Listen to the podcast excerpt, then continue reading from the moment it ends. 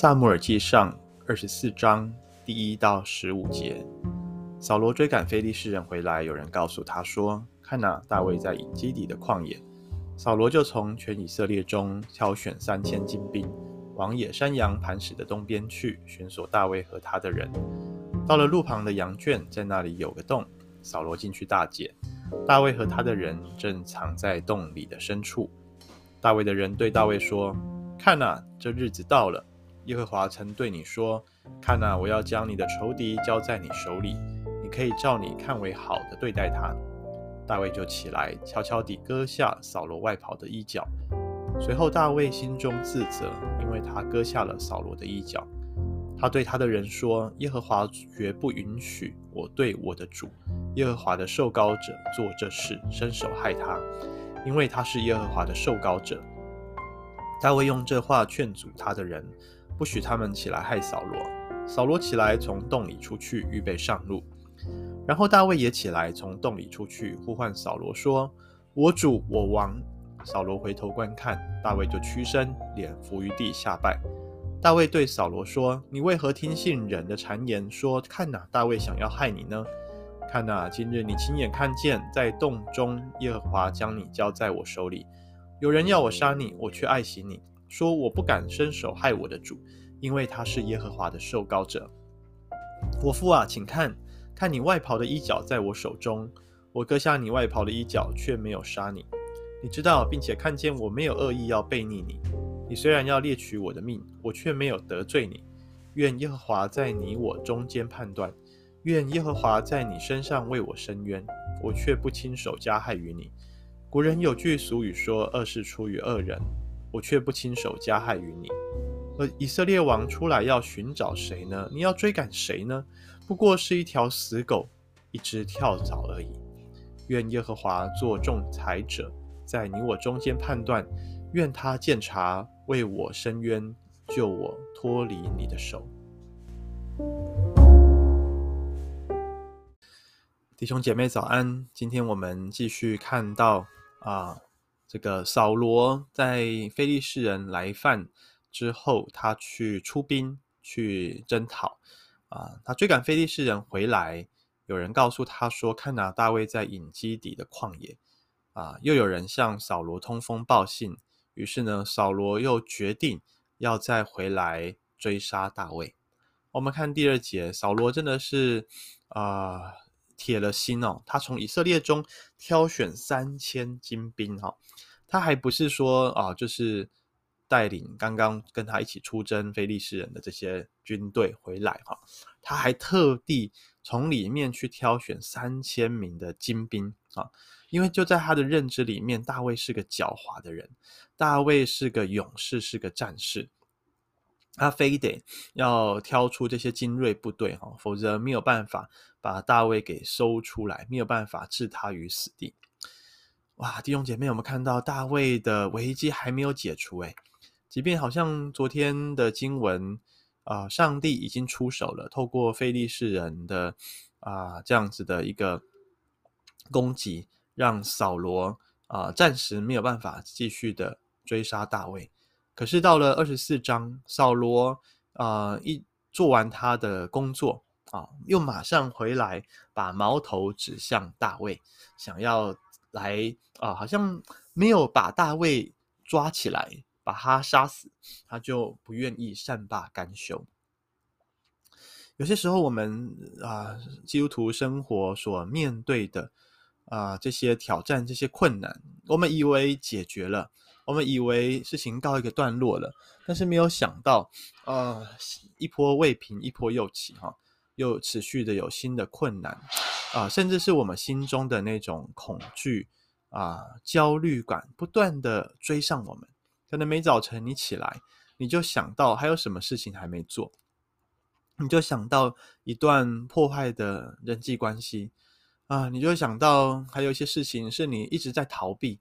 不敢去面对的，也不想去面对的这些事情，不断的追着我们跑。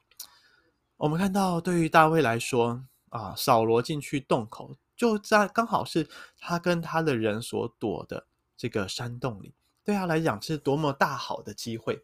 甚至他的身边的人跟他说：“你看这么明显，就是一个印证啊，就是上帝把你的仇敌把扫罗交在你的手中，现在你可以杀他。好，但是大卫却选择什么？大卫却选择不杀他，只是割下他外袍的一角。哈，我们可以想，扫罗啊进去上大号，他大概会把他的外袍哈给脱下来。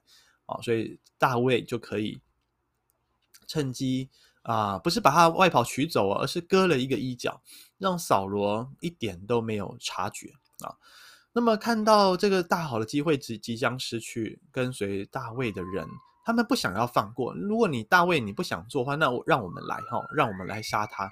结果呢，大卫不仅是自己不愿意杀扫罗，他还阻止这些人。各位，我们要想象这些人跟着大卫，他们被扫罗追杀了多久的时间？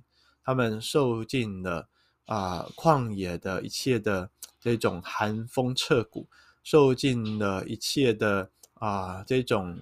没有办法合眼睡觉的日子，他们多么想要在这里一刀痛快下去，好解决这个所有的难题。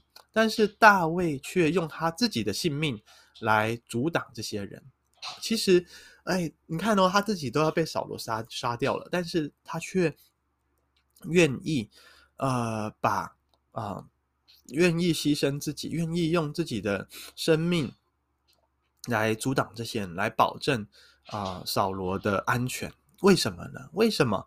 呃，我们搞不明白。但是当我们看到后续，当扫罗出了洞口，大卫也出去，然后大卫所说的话，我们就明白了。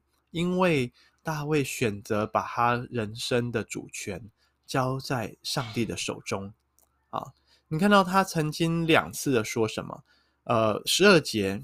跟十五节，这里都说到，愿耶和华在你我中间判断，愿耶和华在你身上为我伸冤。好，大卫清楚的知道，呃，虽然他也是被高利的未来的君王，但是扫罗同样也是啊，即便他做错事情了，即便他呃，这个是他的，好像是他的仇人，一直不断的追杀他，可是他。仍旧敬畏上帝，因为大卫敬畏上帝，所以他不愿意，呃，自己做判断，他不愿意自己来杀害扫罗，而是相信扫罗做错事情，扫罗得罪神，上帝会自己亲手处理，上帝会自己做判断。各位，这个这个是什么？这就像是我们在今天啊，全世界都在通货膨胀，物价都在上涨，我们 买不到鸡蛋。我们就算买得到鸡蛋也非常的贵，嗯、其实现在因为乌俄战争的关系，影响了全球的经济。台湾我们面对许多的困境哦，包括说电价其实再不涨，台电要倒闭了；包括呃劳保啊、包括健保啊，如果再不涨，这这些收费问题没有解决的话，那这些国营的事业单位也要倒闭。其实我们人民的生活是辛苦的，是痛苦的。我们买不起房子，呃，车子车车子价格也不断的上涨，甚至车用的晶片，呃，要制作要要这样子都有困难。好，好像我们的生活越来越困难。呃，政府废核，但是用啊、呃、烧火力、烧煤炭、火力发电，带来更大的空污的问题。呃，我们处在一个即将要完蛋的世界啊、冰山啊、南北极的冰山都在溶解当中，我们的海平面不断的上升，呃，气候暖化问题不也严重的加剧，呃，现在已经不是升高一度的问题哦，一点五度是即将在这几年内就会发生的事情，甚至升高到两度，巴黎气候协定已经完全的破灭。各位，这个世界已经回不去了，我们的生活好像也没有办法倒转了。在一切看似困难，我们根本就生存不下去的情况下，作为基督徒，作为神的儿女，我们愿不愿意持续的操守啊，操练十一奉献呢？持守呢？我们是不是甚至愿意在这么困难的时候，呃，政府即将在这个三月底，哈，三月我记得二十号还是二十二号开始登记。啊，这个你要领六千元普发现金的管道方式。四月我们就渴望可以拿到这些钱。当我们拿到这些钱，你要做什么呢？你要把赶快把它花掉吗？你要呃拿去拿去怒吃一顿吗？你要拿去呃就想说反正钱都这么少不够花了，我就肆意的花哦，随便我爱怎么花就怎么花？还是我们相信？我们在这个世界上其实没有拥有过任何事物，所有的一切都是来自于耶和华，所有生命中我们可以享用的啊、恩典都是来自于我们的主，他是信实，是慈爱的，他是不误事的。我们相信我们的人生是在他的手中，不是靠自己。赚取来的，我们没有办法掌握什么，我们没有办法掌控我们的时间表，我们没有办法去掌握我们的人际关系，我们没有办法去掌握我们的明天。明天将如何，我们不知道。但是今天我们可以选择相信耶稣基督，我们可以选择把我们生命的主权交给他。这就是大卫所做的选择。他不晓得明天扫罗会不会继续来追杀他，但是在今天他选择敬畏上帝，因此。不杀害扫罗，弟兄姐妹，但今天你愿意相信上帝对你的生命有完全的主权吗？你相信，当你愿意依靠上帝，你愿意把金钱的主权、把你生命的主权、把你关系的主权、把你健康的主权、把你时间表主权、你的课业、你的事业、你的工作、你一切关系交在主的手中的时候，他要成为你的一切满足的来源吗？你相信上帝，他可以为你的人生负责吗？若我们愿意相信，若我们像大卫一样经历过上帝的保护，经历过上帝对我们的保守，对我们的慈爱，我相信我们也愿意像他做一样的决定，不随便的听信身边的人的谗言，我们决定依靠主到底。弟兄姐妹，鼓励大家，这是今天我们就来到主面前来祷告。把你生命的主权奉献给主，把你一切心中的恐惧、忧虑、害怕，你觉得你要完蛋的人生交托给他，让上帝来掌管，让上帝带领你走一条全新的人生的出路。阿门。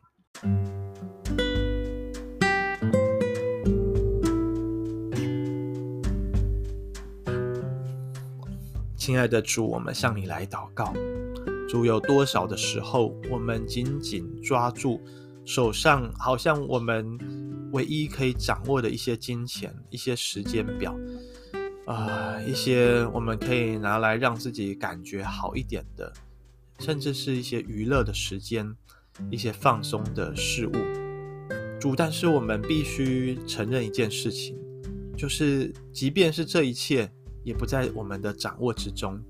主，当我们的人生不在我们掌握里的时候，我们感觉到很害怕，我们感觉到心中充满的焦虑，我们失去安全感，我们不晓得日子该如何过下去，我们感到自己一无是处，我们无所适从，我们紧张害怕，哦，我们对未来失去盼望。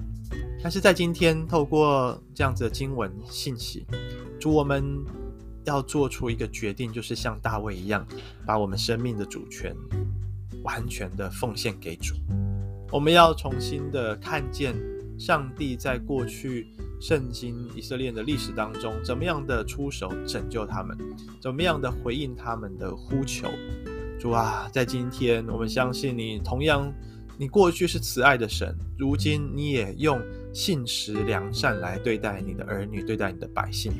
主，愿我们今天就把我们心中那个最大的安全感，把我们心中的那个紧紧抓住的人事物交托给主，让上帝来带领我们的人生，让我们因为依靠你，我们的心里不再害怕，而是可以得着真正的。自由跟释放，奉耶稣基督的名祷告，阿门。